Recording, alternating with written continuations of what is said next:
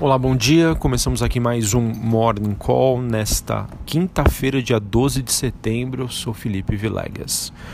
Bom, olhando para o desempenho das principais bolsas internacionais, temos mais um dia em que o mercado opera com um tom positivo, mas mesmo assim, durante a madrugada, ah, as bolsas tinham uma melhor performance. Enfim, o destaque fica por conta dos anúncios feitos pelos Estados Unidos de que irão adiar as tarifas adicionais sobre as importações de produtos da China. Era esperado que esse movimento acontecesse no dia 1 de outubro e, a princípio, isso foi postergado para o dia 15 de outubro. Então, isso acaba sendo mais um sinal é, do que o mercado chama de, de goodwill, em que o mercado é, vê com bons olhos e acredita que isso seja positivo para ambos os países e que os mesmos cheguem a um acordo comercial. Esse movimento feito pelos Estados Unidos deve manter o cenário de curto prazo mais positivo para quem investe em ações e a gente comemora. Ou seja, em resumo, nós temos então um dia em que as bolsas na Ásia fecharam em alta, na Europa a maioria das bolsas segue no positivo e os índices futuros americanos também apresentam uma alta moderada nesta manhã. Em relação às commodities, o petróleo tem uma queda em torno de 1%, após ontem né, ter sido feito um alerta de que a Agência Internacional de, Petro... de Exportação de Petróleo a OPEP estariam enfrentando um superávit assustador no mercado de petróleo em 2020, ou seja, uma alta produção uh, em uma alta dos estoques. Então, isso acabou deixando a commodity pressionada nesta quinta-feira. Em relação aos metais, o cobre e o níquel avançam, uh, bem como o minério de ferro, com todos esses sinais de alívio da disputa entre Estados Unidos e China, e essa é uma notícia muito boa para as ações da Vale e siderúrgicas. Ou seja, até o momento esperamos que, ela tem, que elas tenham um desempenho positivo nesta quinta-feira.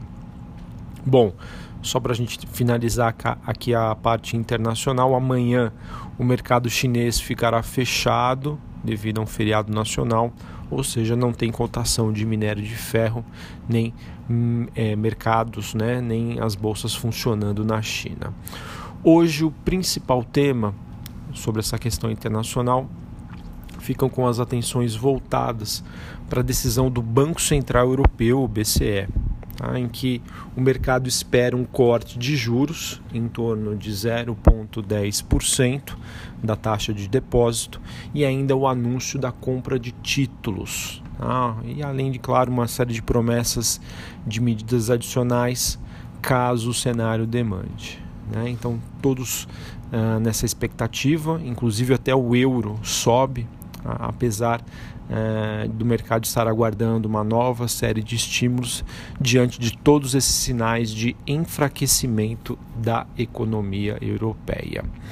Bom, acredito que essas medidas no longo prazo não devem ter um efeito significativo, mas no curto prazo deve manter o investidor com um bom humor nessa expectativa de algo mais construtivo. Bom, além disso, o investidor monitora os dados de inflação nos Estados Unidos, eles que devem ser divulgados às nove e meia da manhã.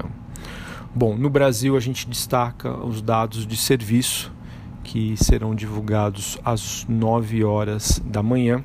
Esse número ele vem após ontem os dados de varejo surpreenderem as estimativas do mercado e acabam ajudando a derrubar o dólar e sustentando a bolsa acima dos 100 mil pontos. Em relação à parte política, os jornais destacam a demissão ontem do secretário da Receita, o Marco Sintra, por uma insistência em relação à CPMF. Bolsonaro já se posicionou dizendo que o imposto ou o aumento da carga tributária está fora de cogitação, está fora da reforma tributária. Então isso acaba trazendo um alívio para o setor bancário que ontem acabou ficando pressionado por conta dessa expectativa e de todos esses ruídos em que a CPMF poderia voltar. Enfim, outro ponto também positivo e que deve surtir efeito hoje na Bolsa é que finalmente o plenário do Senado aprovou a lei das teles é, e agora isso deve caminhar para a sanção presidencial, que deve acontecer em até 15 dias. E isso é muito bom para as empresas do setor de telecomunicações, como a Vivo, a TIM e principalmente para a Oi. Né? A Oi que segue é, com uma situação financeira muito ruim e com essa nova lei brasileira de telecomunicações, isso pode desencadear uma série de melhorias significativas em termos de eficiências.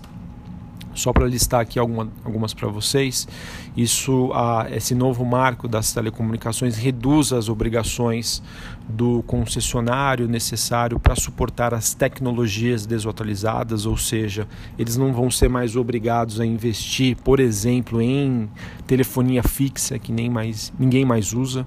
É, os detentores da, da concessão podem se beneficiar também de requisitos mais fáceis em termos de prazos para instalação e reparação de linhas novas e antigas.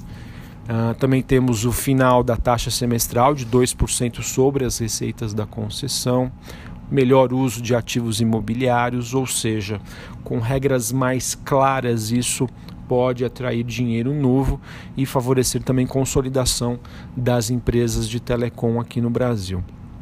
Além disso, acho que talvez o principal tema sejam que deve voltar no radar as possibilidades de fusões e aquisições em torno da Oi, né, que podem ganhar força. Todos sabem, num passado não tão distante, a TIM até teria cogitado aí a compra da Oi e o que poderia levar a, enormes sinergias. Então, acredito que as ações da Oi finalmente devam reagir positivamente a esse novo, nesse novo fato e que isso acabe abrindo espaço não só para a Oi, mas para que outras empresas do setor de telecom aqui no Brasil consigam melhorar a sua performance e otimizar uh, todo o seu processo em termos de eficiência, enfim, e que quem ganhe no final da, das contas seja o consumidor. Seguindo aqui no noticiário corporativo, tivemos agora uh, o B2S, que seria o ex-banco Bom Sucesso, ele que contratou o JP Morgan e o Bradesco para um IPO, ou seja, mais uma empresa aproveitando essa janela de oportunidade para lançar suas ações na bolsa. De acordo com o valor, o Brasil teve a sua primeira operação de empréstimo entre pessoas. Olha só, mais um concorrente aí para os bancos. Essa primeira operação que o mercado chama de P2P, né? peer-to-peer, -peer, ou seja, um empréstimo entre pessoas físicas, aconteceu via a plataforma da Nexus. Também tivemos a Omega Geração, empresa do setor de de elétrico, ela que disse ao jornal Estado de São Paulo que deve fazer um follow-on em setembro, cujo objetivo é uma captação de um bilhão de reais. E falando ainda sobre IPOs e follow-ons, a Trisul, empresa do setor de construção civil, já sinalizou que a demanda pela sua oferta de ações, ela que também está fazendo uma oferta secundária, é, já superou em quatro vezes a oferta. Ou seja, o mercado está aquecido e isso é um sinal positivo que nos mostra que estamos na direção certa, apesar do cenário externo um pouquinho mais conturbado. Enfim, Uh, vamos aguardar o mercado hoje, espero uma reação positiva. Destaque especial aí para Oi. Acredito numa boa repercussão frente à aprovação da Lei das Teles, a PLC 79 de 2016. Um abraço a todos e até a próxima. Valeu!